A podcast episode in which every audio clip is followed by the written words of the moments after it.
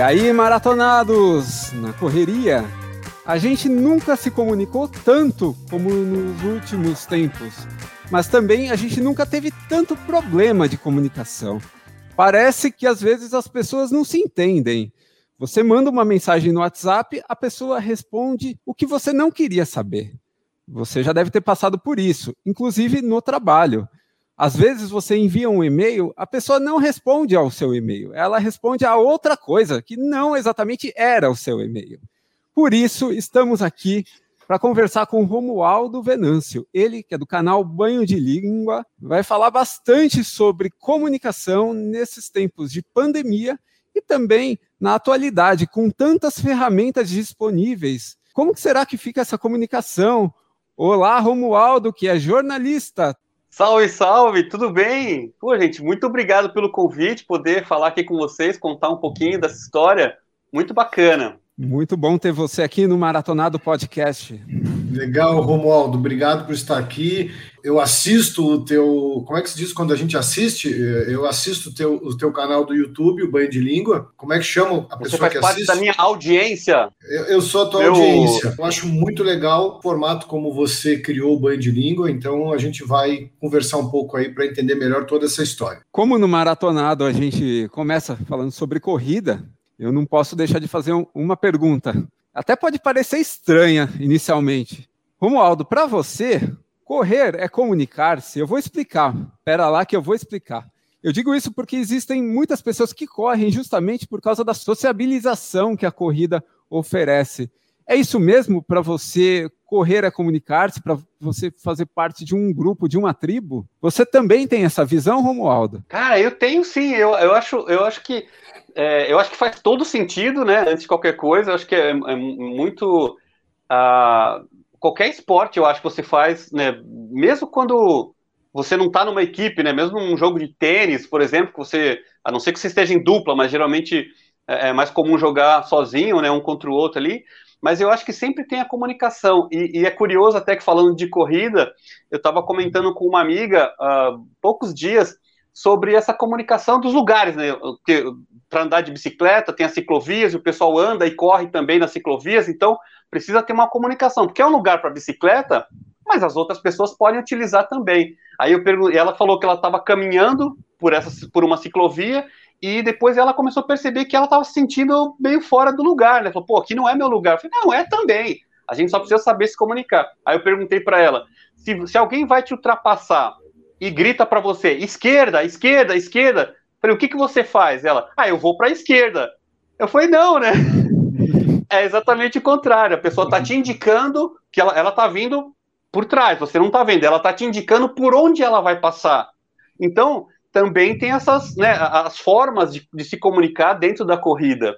É, até uma forma de comunicação errada pode implicar um acidente. né? Então a gente quer evitar isso, obviamente, e como você disse, toda comunicação bem feita evita problemas, né? Evita problemas. E olha que na comunicação, cara, às vezes um, uma vírgula fora do lugar, né, uma preposição mal utilizada, uma conjugação verbal mal aplicada pode dar muito problema.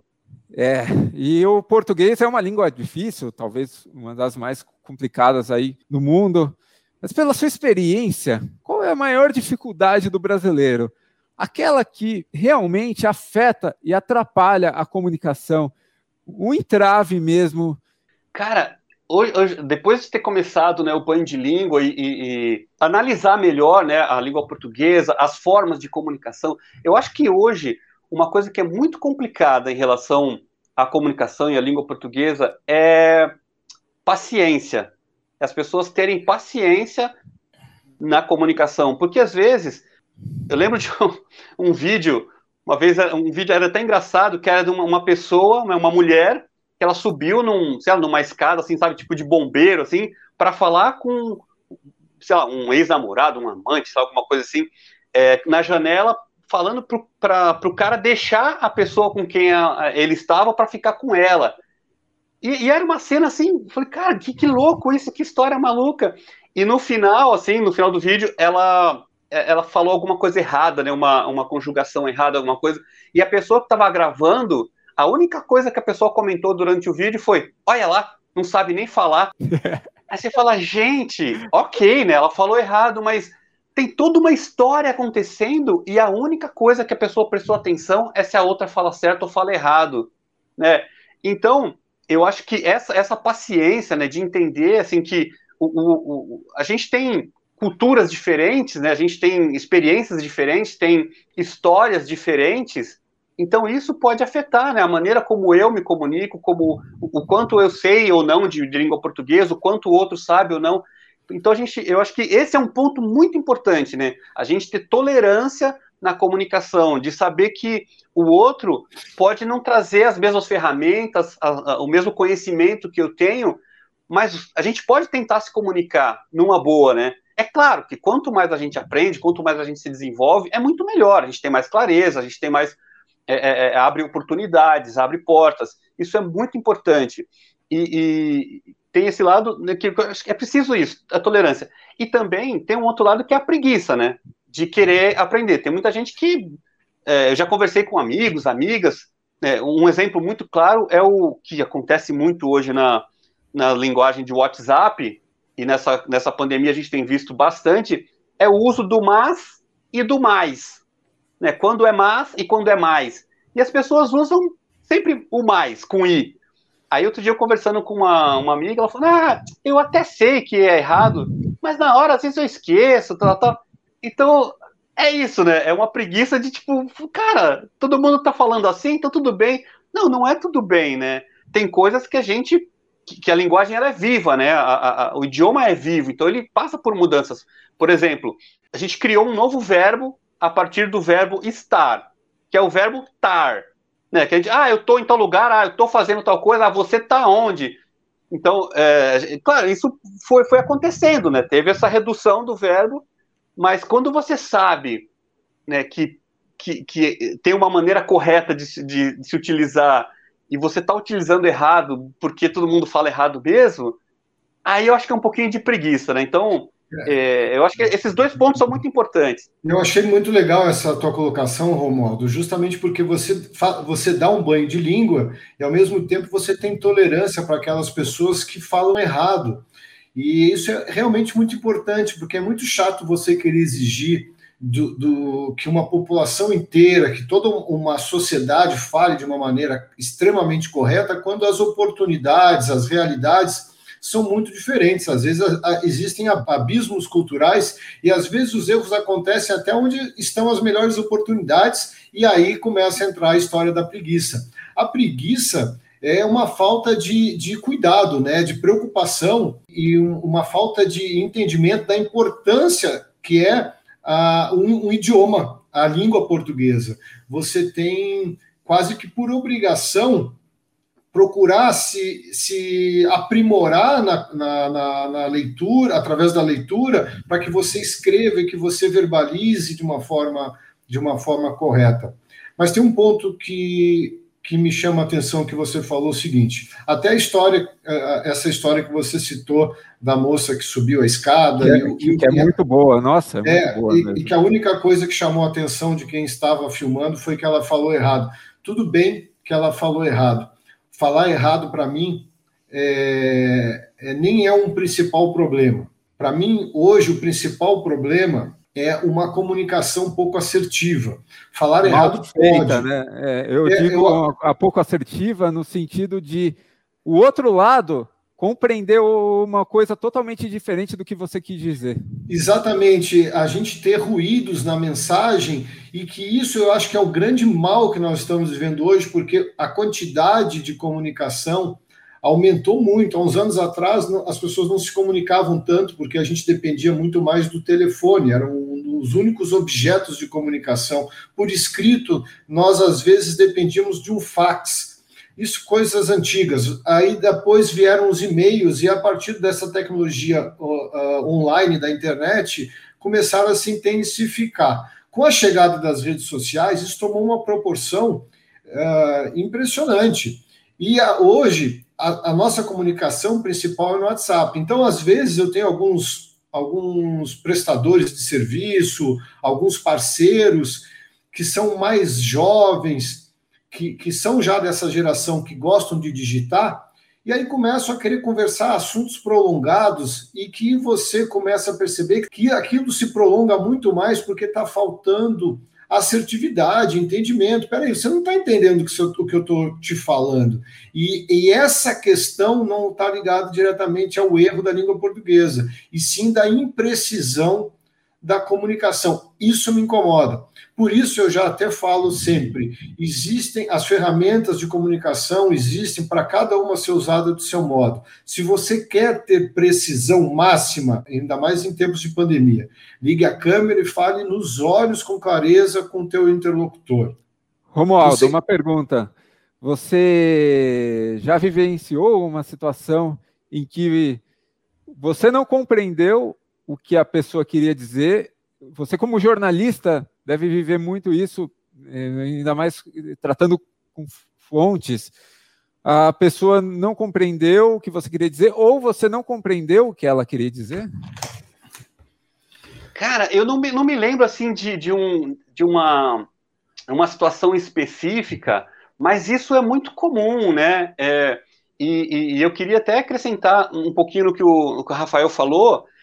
A gente, a gente traz mais um fator né, para essa você tinha me perguntado, Andrei, das principais dificuldades, que é, além da tolerância, né, e tal, e da preguiça, essas questões, tem a humildade, né? Então, quando eu, eu ainda mais, né, eu que sou comunicador, né, quando eu, eu, eu passo alguma coisa para alguém, para o meu público, para os leitores, enfim, ou na comunicação informal, no dia a dia, e alguém não entendeu o que eu falei, a primeira, a minha primeira reação é peraí, como é que eu estou explicando isso para a pessoa? Como é que eu estou passando essa informação, essa comunicação? É, o primeiro ponto é assim, se a pessoa não está entendendo, é porque eu não devo ter me comunicado muito bem. Então eu vou identificar onde é que está o problema. Então, assim, se eu tô, se eu tô, tô usando uma linguagem muito difícil, ou se eu, tô sendo muito prolixo, se eu não estou sendo assertivo, e a partir disso eu começo a descobrir se teve algum problema na comunicação, se no, no, meio do caminho as informações se perderam, e se chegou na pessoa, como é que ela recebeu? E aí eu posso identificar, talvez, pode ser que a pessoa não compreenda, não saiba daquele assunto, não tem. Ah, então eu tenho que começar de outra maneira. Eu lembro que uma vez foi muito engraçado, eu fui entrevistar um, um pecuarista e, e sim, tem jornalistas especializados né, no agronegócio, como é a minha, a minha área também, mas às vezes vai muita gente que não é do setor e vai fazer uma entrevista, né? Entrevistar um pecuarista, um agricultor, alguma coisa. Aí ele me perguntou assim: então, para a gente começar, antes da gente começar essa, essa conversa, me explica uma coisa. Você sabe de que lado que mija uma vaca? Aí eu falei, eu sei. Ah, então beleza. Então a gente vai começar de um outro patamar essa conversa. Claro, foi uma maneira, né, brincando ali que ele fez comigo, mas é isso, né? Porque às vezes tem uma coisa muito simples, que a pessoa não faz ideia do que é, fala, não, então peraí, então eu tenho que começar desde o comecinho, tenho que trazer informação. Então ele teve a preocupação de saber qual era o meu status, né, em termos de qual era o meu nível de conhecimento sobre o setor, para começar a conversar comigo. Eu achei mas, sensacional. Mas, o Romualdo, de que lado mija uma vaca? Cara, ela mija do lado de trás, né? que bom que você sabe, então. é. Mas, Andrei, mas então assim, eu, eu, não me lembro agora exatamente de, um, de, um, de, uma, de uma situação, cara. Tô tentando lembrar aqui, mas já aconteceu, por exemplo, eu lembro de uma situação agora que aconteceu o seguinte: também tem.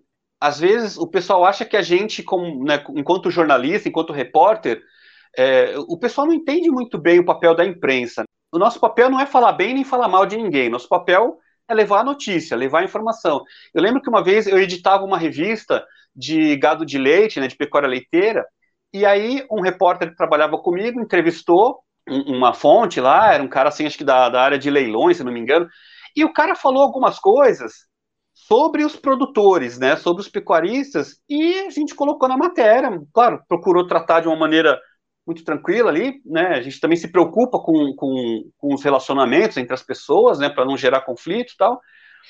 E, e quando saiu a matéria, esse cara não, não gostou do que foi publicado. E ele reclamou, né? Ligou para esse repórter, ele falou um monte e tal. Ah, é porque não foi nada disso, não era bem isso, não sei o quê. Ele falou: não, mas você me falou isso, eu tenho isso gravado, né? Não, mas não foi bem isso, você entendeu mal. Aí eu falei, não, deixa que eu converso com ele. Aí falei com ele, falei, olha, a gente fez a reportagem, né? A gente foi falar com você para ter as informações. E você falou isso. Isso está gravado.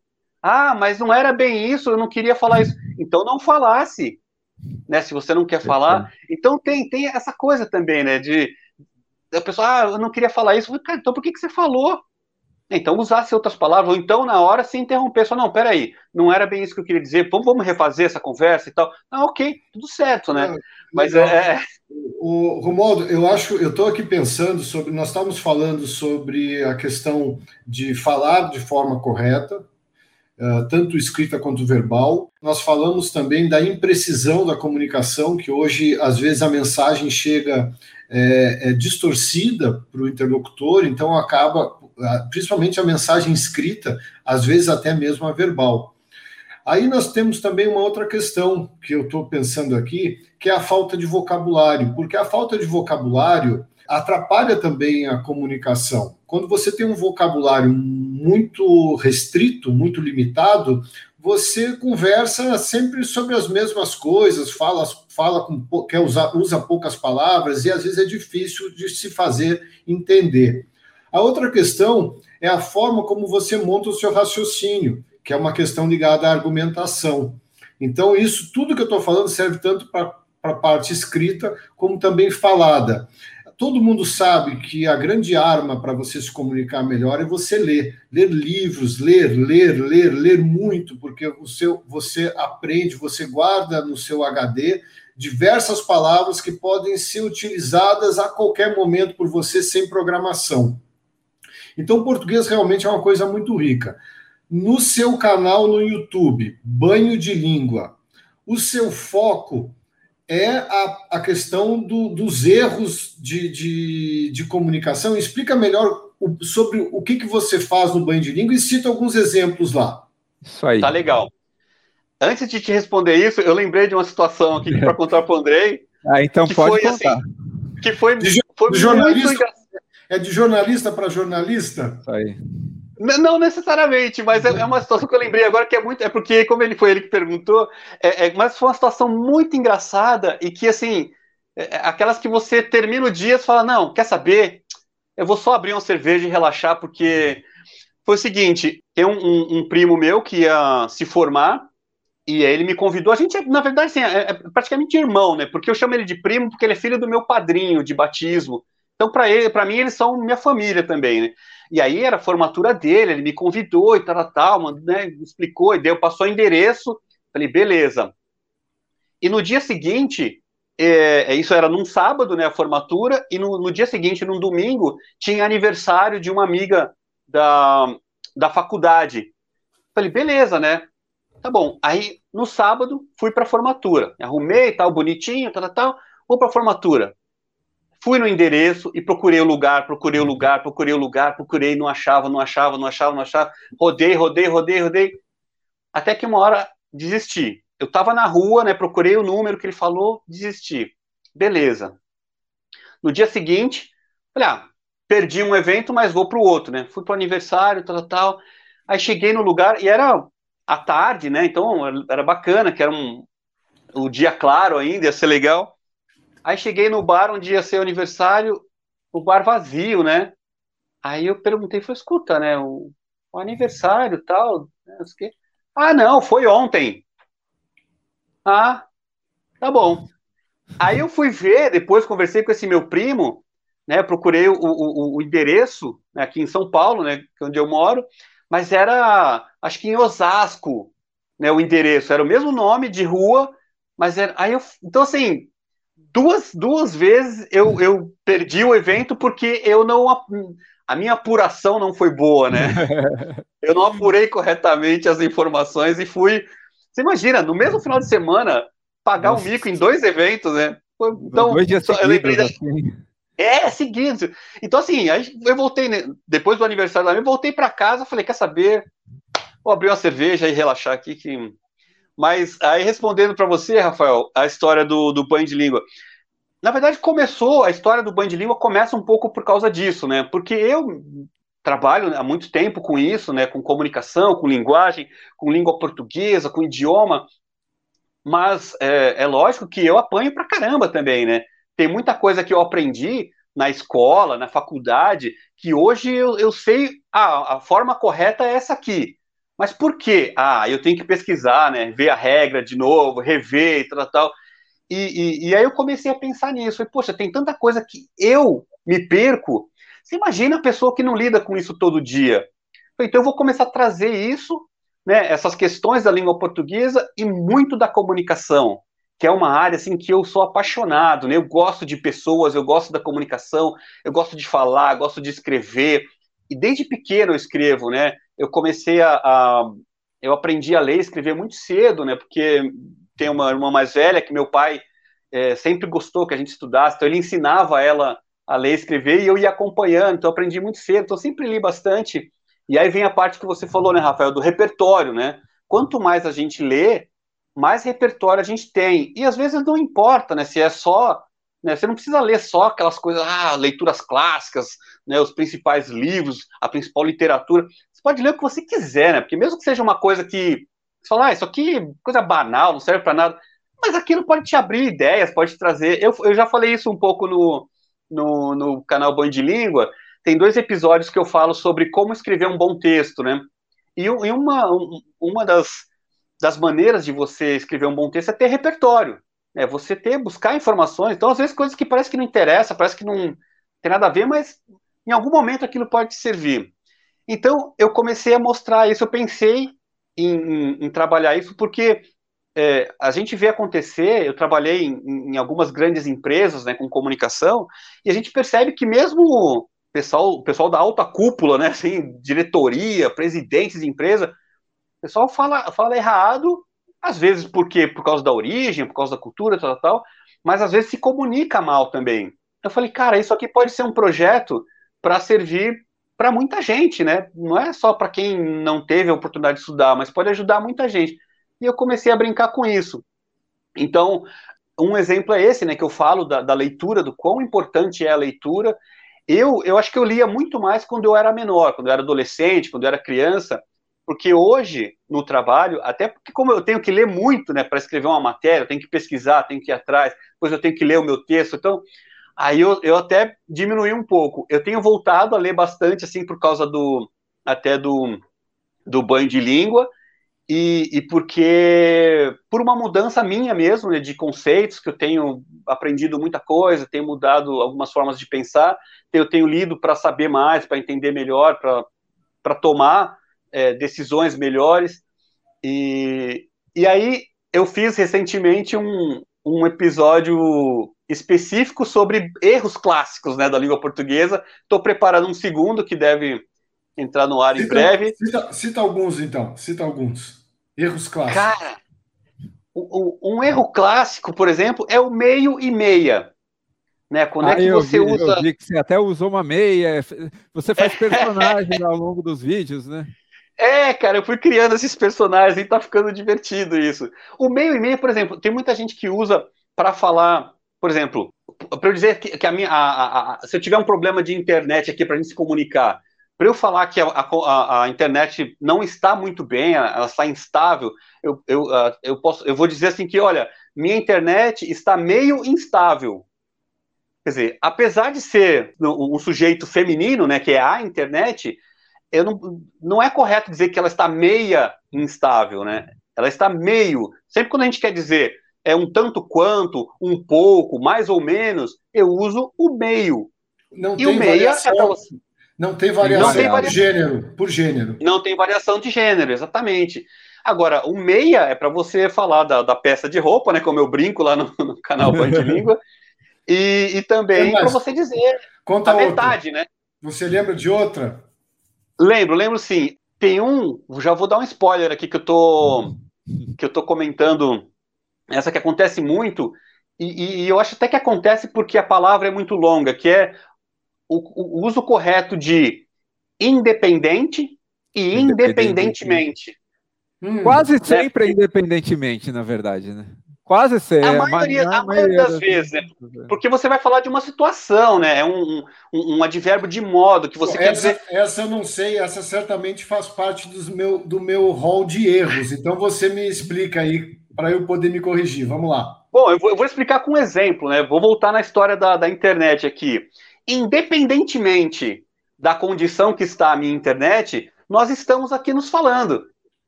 É, Isso, agora, se falar independente, está errado. Se falar independente, está errado. Porque o independente, ele é um é. adjetivo. É, Aí eu posso e não dizer. É a torcida do São Paulo, né? e não é a torcida do São Paulo. Exatamente. Então, eu poderia usar nessa situação, eu poderia usar. Eu, eu sou independente da minha internet. Eu, aí é o adjetivo. Eu sou independente. Né? Então, agora, quando é, você está falando da situação, né? Então, independentemente disso, ou seja, né, não importa qual é a situação que esteja a minha internet, eu vou fazer esse programa aqui com vocês. Muito bom. Então, agora eu me coloco no lugar de um cara que não é preguiçoso e acabo de aprender uma nova, uma nova regra que eu, que eu uh, confesso que não sabia. Eu certamente usaria a palavra independente, até porque eu tenho esse cuidado de falar correto, mas eu achava que a palavra independentemente era muito longa, que podia ser uma abreviação do independentemente. E não existe substituição. Independente não substitui independentemente. Não, são duas coisas diferentes. E vou te falar uma coisa mais interessante.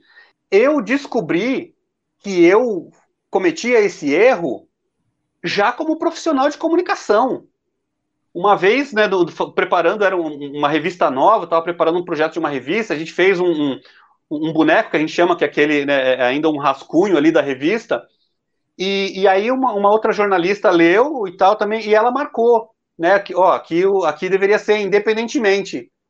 Eu falei, caramba, então, é isso que eu falo, que a gente, é, é os erros podem acontecer é, Você consegue... qualquer... Fala, fala, Andrei, você como jornalista. Eu vou, eu vou contar uma recente. Eu descobri que, na, na verdade, quando você quer usar chamar atenção para destacar-se, é chamar atenção. Quando você usa chamar a atenção, é para você criticar alguém. Eu usava chamar a atenção sempre. E eu, eu confesso, eu, confesso, que eu editei recentemente, faz uns dois meses, todos os textos do Esportividade em que eu usava chamar a atenção. A internet tem essa vantagem, mas o jornal, a revista não não não dá, é, não dão essa abertura. Exato. Romualdo, Já foi, né? Aproveita e pula para um, pula um outro episódio do, do Banho de Língua para contar uma, uma outra história então diferente aí. Vamos lá, porque eu estou curioso com do, dos temas que você aborda lá no canal Banho de Língua. Tenta puxar na tua memória aí outra coisa. Muito bom, não, é, é, é muito legal, um que eu, eu, eu, eu, gosto muito de escrever, né? Então, assim, eu fiz dois episódios muito legais, assim, sobre como escrever um bom texto. Então, eu acho que isso é muito legal. Às vezes as pessoas não conseguem escrever uma redação, uma coisa curta, porque falam, ah, eu não sei por onde eu começo, eu não sei, ah, então tá lá a folha branca na frente, seja no computador, seja no papel, seja no celular, ah, eu não sei como começar, eu não sei. Então eu começo por aí, exatamente, né? Como é que se começa um bom texto? Escreva. Simplesmente escreva. Claro, você precisa saber sobre o que você quer escrever, qual é o assunto, qual é a mensagem que você quer passar sobre esse assunto e para quem você quer passar. Então a gente já volta até um pouco no que a gente estava falando sobre né, a eficiência da comunicação. Então, quanto mais eu sei sobre o meu público, sobre a minha audiência, melhor vai ser a minha entrega. Então, eu defini isso. Eu sei qual é o assunto, eu já sei sobre o que eu quero falar, eu sei o que eu quero falar sobre esse assunto, qual é a mensagem que eu quero passar, e eu sei como eu quero falar a partir do quanto eu conheço da minha audiência. Aí quando você vai para o texto, né, quando você vai, como é que eu começo? Escreva. Não se importe. Essa Comece é a, a escrever. Dica, essa é a dica, mas essa é... dica, essa dica, ela não vale para todos, porque eh, não é bem assim. É, você tem que ter um certo, tem que ter um certo domínio. Tem algumas regrinhas que você pode seguir ou não, mas principalmente você tem que entender que a mensagem tem que chegar ao, a, ao teu interlocutor, a, você é o mensageiro, e você tem que se utilizar de certas estratégias hoje, mais do que nunca, para segurar a atenção ou a, a audiência para segurar a atenção do teu interlocutor. A comunicação era muito diferente, os te eram antigamente, uns tempos atrás, antes da internet, eram muito textões, né? Porque as pessoas estavam ali disponíveis para aquilo. Hoje em dia a, diminuiu o, o, nível de atenção porque a gente é bombardeado de informação. Então, se você tem que ser muito rápido, muito esperto para escrever qualquer texto, seja de comunicação, de empresa, de notícia, até para mandar uma mensagem para sua esposa, namorada, você tem que ser muito rápido, porque senão ela não vai te ouvir.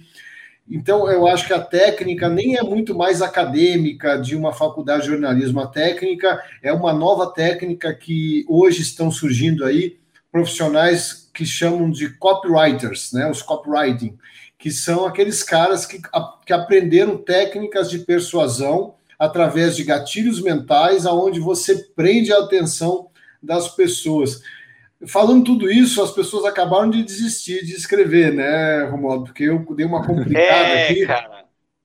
Aí a, gente, é a gente tem dois, a gente tem é dois caminhos aí. Esse caminho que eu estava te falando, de, de, de, de, escrever simplesmente, é claro, é um texto que você está preparando, não é um texto que você já vai mandar de imediato. Então, quando você vai preparar um texto, aí você simplesmente você escreve, porque depois vem a parte da revisão, da edição. Você, porque se você ficar esperando, não, eu vou escrever o meu melhor texto de primeira, não vai, não, não vai. vai. Não vai. Nem, nem vocês, você... nem vo... Andrei, você também não escreve o seu melhor texto de primeira? Não, eu apago. Muitas vezes o que eu escrevo, eu começo de novo. Enfim. Tem, Pô, tem que é ser que muito, a muito gente especial. acha, A gente sempre acha que vocês, jornalistas, é, é, são igual aqueles pintores abstratos, assim, que pegam o pincel e pum, não. faz uma obra de arte já de não. primeira. Não, não, não é, é, é. claro que a gente, pela prática, pela experiência, a gente já sabe, é, já tem uma ideia mais ou menos de ou como colocar, como organizar as ideias. Isso já, até por repertório, por experiência, isso já está mais fácil para a gente, é mais prático. Por repetição, sim. Por repetição, claro. Né? Então a gente tem mais essa prática. Agora, se você quer escrever um texto e está esperando que vai sair de primeira, você só vai ficar frustrado e vai tá desistir bom. de escrever. Agora, agora então acho que, tem, acho que tem que escrever. E depois você revisa, organiza as ideias, limpa o texto. E sobre o que você falou dos textos rápidos, de você ter que responder rapidamente, aí é, é assim, é onde mora o perigo, né? Aí é que você tem que tomar muito mais cuidado, tanto para saber o que, que você quer falar, para mandar a mensagem correta, com clareza, mesmo que seja rápido, mas com clareza. E outra, para você não errar, não escrever uma palavra que dê outro sentido e, e para você é, não enviar para a pessoa errada. É. Porque vem, vem ah, toda essa mecânica também. Eu, eu, eu já vou, cometi vou, alguns erros assim. Antes, antes do WhatsApp permitir que eh, deletasse a mensagem, eu enviei um amor para o antigo secretário de esporte da cidade de São Paulo, Jorge Damião, por engano. Foi e aí, assim, a gente, a gente está junto até hoje, né? Vocês estão juntos até hoje. e aí, claro que eu, que eu disse a ah, desculpa, foi errado. Então. Que, que foi... bom, que bom que ele entendeu que foi errado, Andrei. É, Só você, é, Não, isso, isso eu, eu, já, eu, já, eu já cometi algumas, Cara, eu já assim, fiz, eu já, fiz, eu já fiz uma coisa muito pior.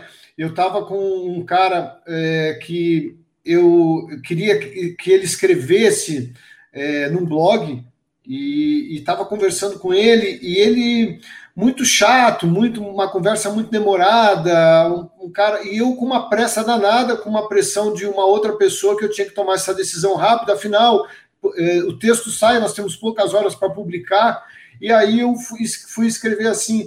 Esse cara é muito chato e era para mandar para o meu outra parte que estava esperando e eu mandei para o próprio cara.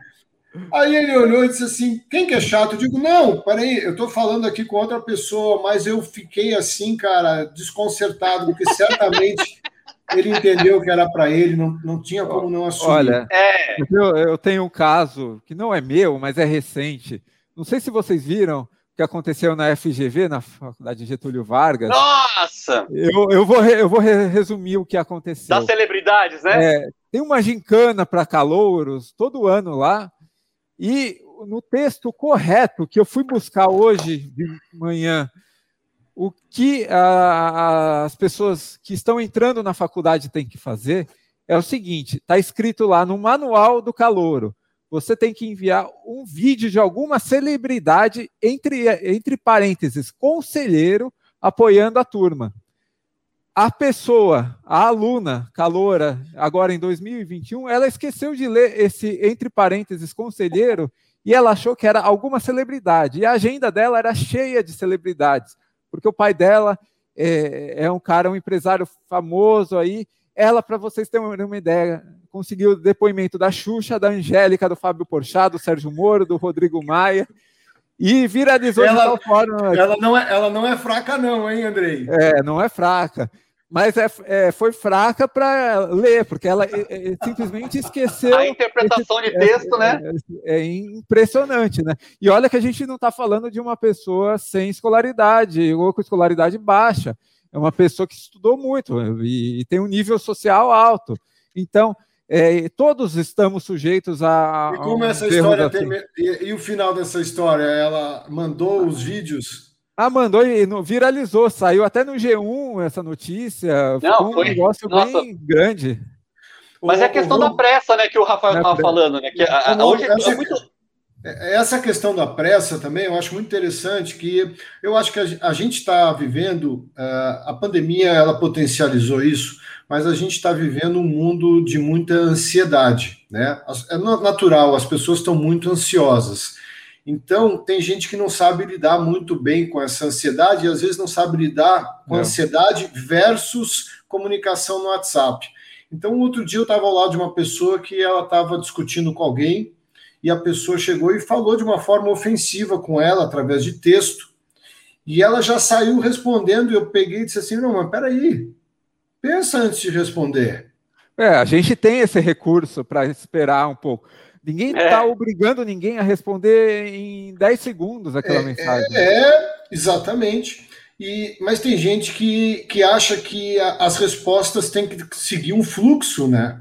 E acaba criando uma guerra de comunicação. Não, e, tem, e tem outra coisa, Rafael, tem, tem a questão da essa distância né, que você tem por causa da que você está na, na, na, internet ali. Por exemplo, se, se a gente estiver conversando né, pessoalmente ali, e você fala alguma coisa que eu não gostei, eu não vou sair te xingando e falando um monte para você. Eu vou parar e falar, não, Rafael, é, eu acho que não é bem assim. Eu penso diferente, eu penso. Porque a gente sabe que, que, que é ofensivo. Se eu estou sentado na sua frente, trocando uma ideia, né, a gente está lá tomando um café tal, tal e, e, eu simplesmente começar a vociferar um monte de coisa, falar um monte de palavrão, sei lá, te xingar, vai dar merda, vai dar briga, né? Não sabia se podia falar essa palavra aqui, mas tudo bem.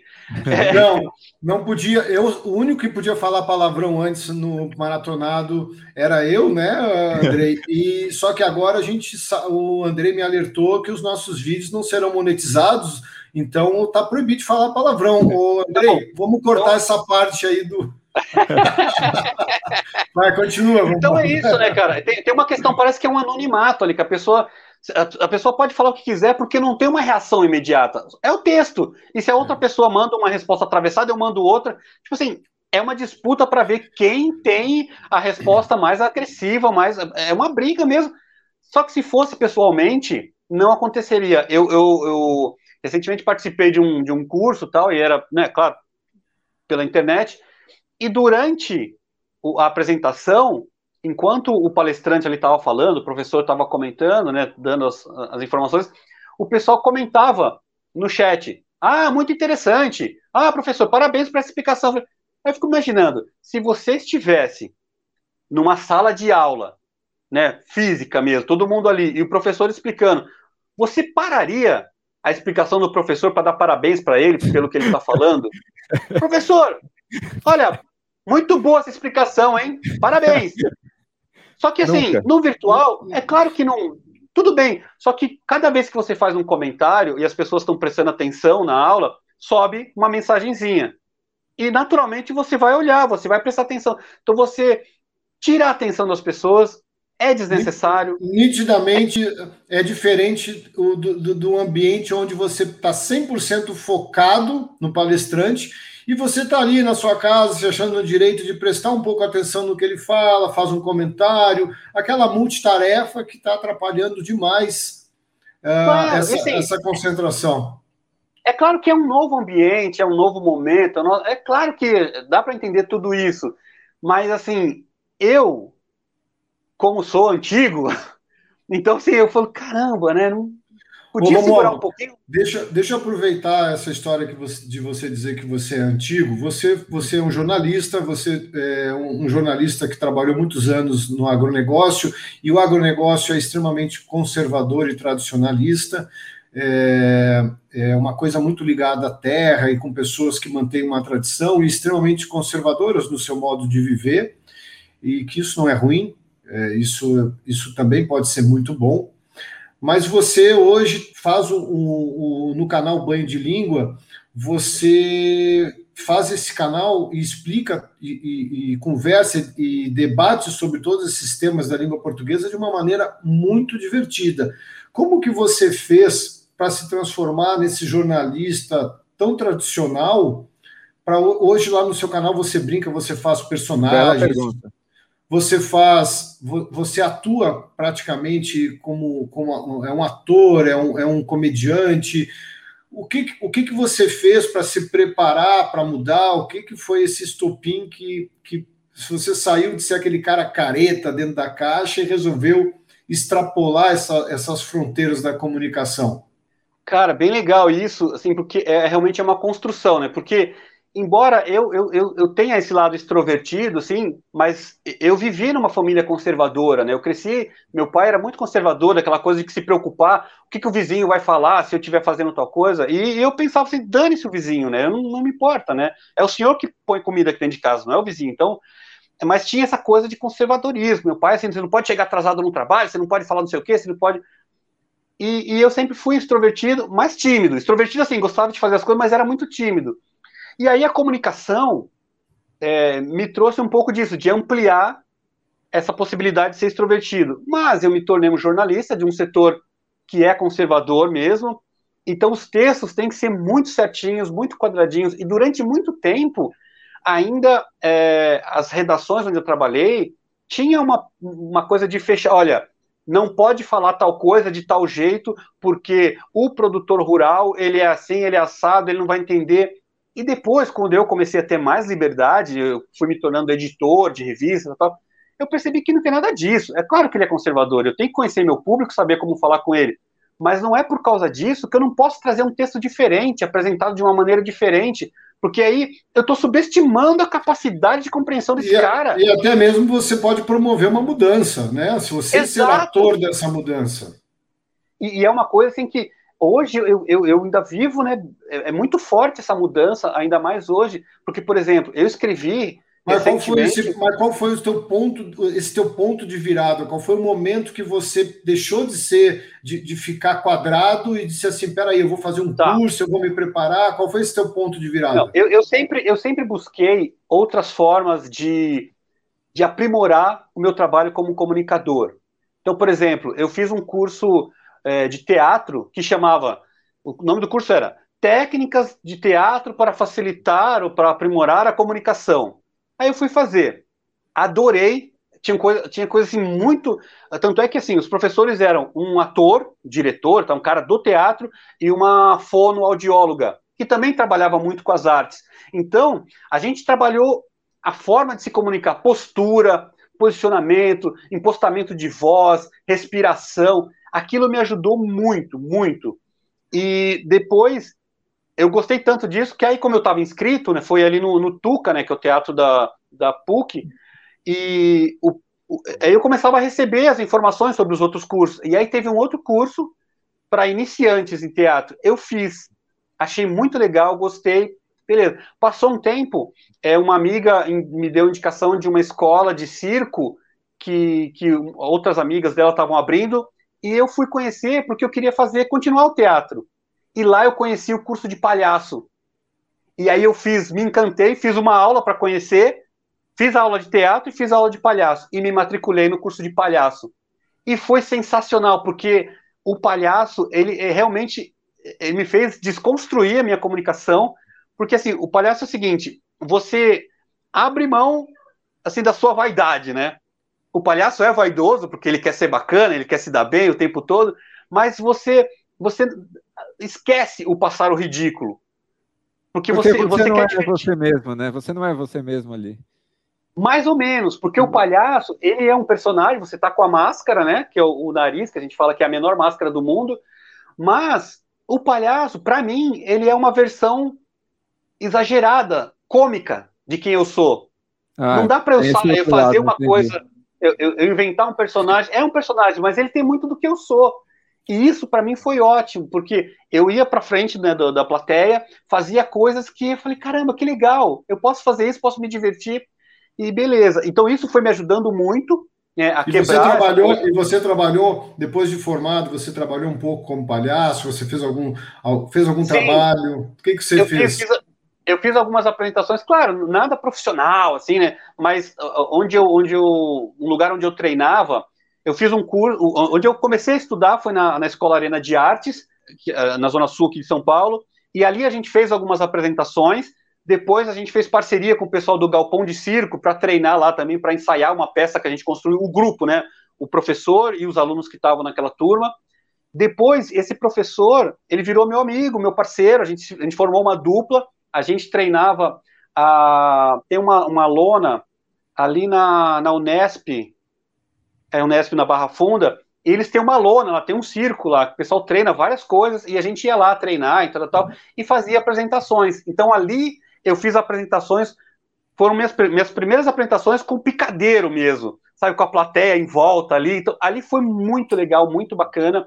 E depois eu estudei também na, na ONG Canto Cidadão, que aí eu trabalhei mais a parte teórica, conhecimento sobre a história do palhaço, a essência do palhaço, e eu juntei essas duas coisas.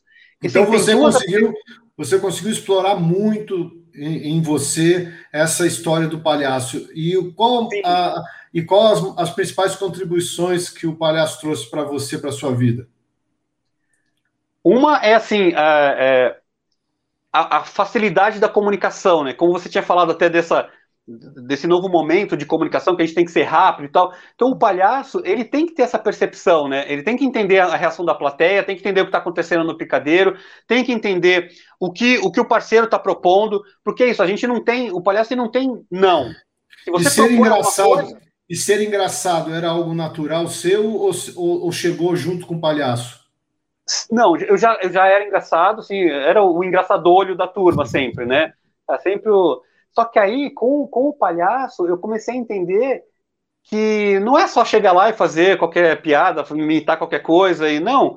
Você tem um tempo da piada, você tem respiro, você tem pausa, você tem, tem, tem uma série de técnicas e outra, tem a questão corporal, que eu tinha que me preparar para dar cambalhota, para dar pirueta, para virar estrela, as quedas, né, eu tinha que saber cair, tinha muito de queda, e geralmente, nas apresentações com esse meu parceiro, tem dois tipos de palhaço, um que é o branco, que é o mandão ali, o que comanda, o chefe que faz tudo, e o, o Augusto, o Augusto é o cara, é o fanfarrão, né, é o que cai, o que se machuca, não sei o quê, é, é o mais picaretão, assim, e eu geralmente era o Augusto. E o Augusto é o que mais cai. Então, assim, eu tinha que me preparar muito fisicamente, foi muito bom. Aí, e, aí assim, aonde entrou a corrida? Você já praticava a corrida nessa a época? A corrida é o seguinte: a corrida. Eu, eu comecei a praticar corrida. Um, amigo meu uma vez me chamou, ah, começou a correr e tal. Ele me chamou, pô, vamos correr e tal. Eu falei, cara, não, nunca corri, não sei, né? Eu corria na rua, assim, com o pessoal. E aí era uma prova era, acho que era uma das primeiras provas do ano, acho que era da Oral B, se não me engano, que era 7 é, quilômetros. No, campo de, no campo de Marte. No campo de Marte, no campo de Marte. E eu fui correr com esse meu amigo, ele já tinha feito essa prova, outras provas e tal, e eu fui correr. Mas assim, não tinha preparo nenhum. Mas eu, né, eu jogava bola, andava de bicicleta, foi até tranquilo, né? Corri os 7 quilômetros, foi legal. E eu fui descobrindo coisas, né? Aquela coisa que o pessoal passa um quilômetro, um quilômetro, yeah, vamos GT, vamos GT. Eu, caramba, o que tá acontecendo, né? Uhum. E aquela, mas foi muito legal, porque eu corri e me senti bem.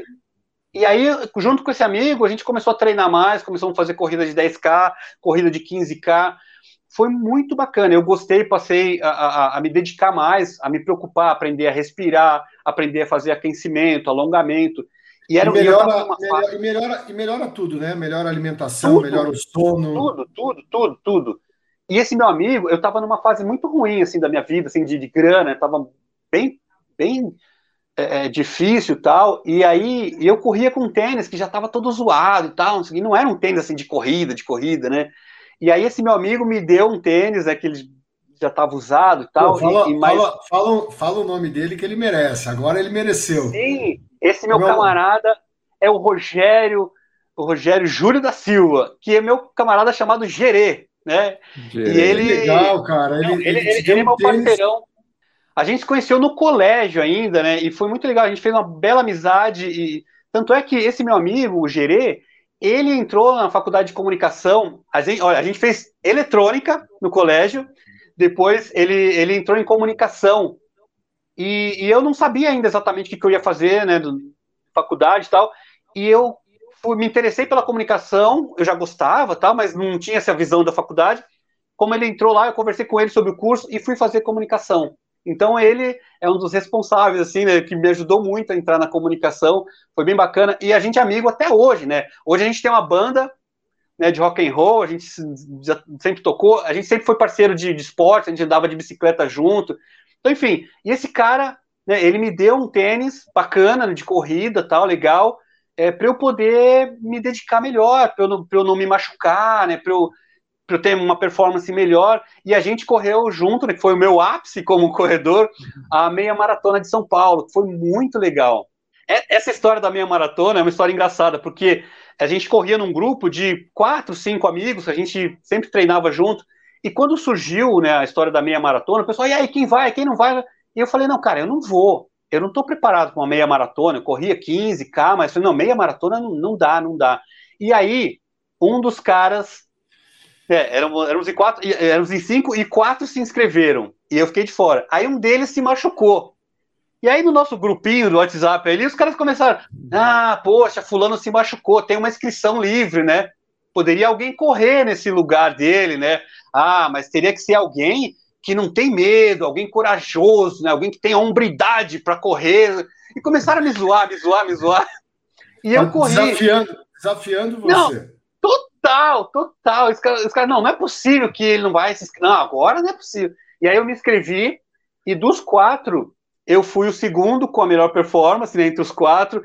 Cheguei bem na corrida, foi muito legal. Eu fiz. Você conseguiu claro, trocar, você conseguiu substituir o nome, o seu nome pelo atleta, pelo seu amigo, ou você não tem registro no seu nome dessa participação?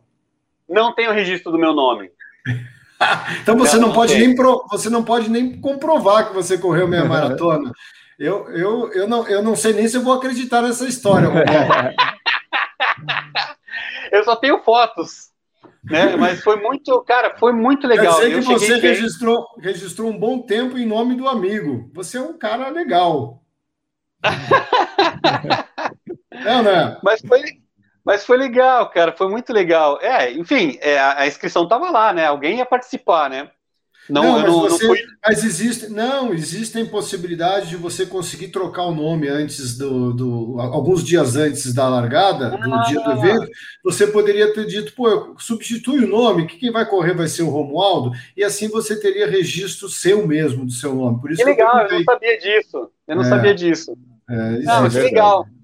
Eu fiz em 2 horas e 22 minutos. Muito bom, muito bom. Muito bom. Eh, eu gostaria de apresentar a minha camiseta de hoje, é da Run Walk Run, da Iguana Sports. A gente estava falando de conflitos de comunicação. Na verdade, essa é uma camiseta de uma prova que eu não fiz, porque eu fiquei com febre no dia anterior. Então, eu não consegui passar a informação para o público. Então, não houve comunicação nesse caso. É por isso que eu escolhi essa camiseta. Infelizmente, eu não pude participar dessa prova. A pergunta que a gente faz, final, Romualdo, é um neologismo, né? O maratonado, o nome do maratonado é uma palavra nova. Então, a gente faz esse uso do nome maratonado numa frase e, e vira, virou um, um verbo oh, também. Peraí, peraí, André. Né? Peraí, o André, o André agora, como, como dizem, deu aula, hein? Vamos lá, André. Deu Gostei, aula. velho. Neologismo. Neologismo. Eu tô, eu tô aqui, pasmo, aprendendo essa história. Muito bom. Vai deixa lá, eu pegar isso. o dicionário aqui. Peraí, deixa eu pegar o dicionário não, aqui para Não tá no dicionário. A pergunta é o que te deixa maratonado? Cara, isso é muito legal, hein? Muito profundo isso. O que te deixa maratonado? Cara, o, o, o banho de língua é, é, é um, um, exemplo, né? É uma referência de tantas coisas que me deixam maratonado, que é poder compartilhar o que eu tenho, assim, a minha experiência, o meu conhecimento com outras pessoas e ajudar outras pessoas. Eu, uma coisa que me faz muito bem é ajudar quem está perto de mim, sabe? Eu, eu, eu, eu, fui, ao longo da minha vida, fui descobrindo isso, que o que me faz bem é fazer outras pessoas se sentirem bem e, e se tornar um, se sentir bem coletivo. Então, o, o banho de língua, para mim, como é uma coisa que eu criei, uma coisa toda minha, que eu faço os roteiros, eu edito, eu gravo, eu produzo, tal, tal. Então, é, é, isso me deixa muito maratonado, de pegar o meu tempo, porque não é uma coisa que eu recebo para isso, não é, não é monetizado ainda, mas é uma é, é, então eu dedico todo esse meu tempo, essa minha atenção para levar, para compartilhar com outras pessoas. Isso é algo que me deixa muito maratonado. É isso aí. Então, bora maratonar o canal Banho de Língua. Esse é o é, verbo maratonar. Vamos, vamos. Legal. É o Romualdo, obrigado pela tua presença. Hoje vou fazer, eu vou me despedir antes, o Andrei termina, encerra o programa. Obrigado pela tua presença. O teu canal é muito legal. Eu gosto muito da forma como você consegue é, passar as informações de uma maneira muito divertida. Uh, o teu canal nós vamos deixar no link na, da descrição. O, o link do teu canal vai estar na descrição desse vídeo para quem quiser acessar o teu canal. Acesse o canal, é muito legal não é aquela coisa de professor de português, ninguém quer ser o, o Pasquale aqui, muito pelo contrário, é divertidíssimo, a gente aprende se divertindo. Obrigado, Romualdo, sucesso. Eu que agradeço, Obrigado, Rafael. Romualdo. Um abração para você, cara. Abraço. E não se esqueçam, vocês também, sigam o nosso canal no YouTube, ativem o sininho e não deixem de também acessar o canal Banho de Língua do Romualdo Venâncio. Esse foi mais um Maratonado Podcast. Até o próximo episódio e compartilhem o maratonado.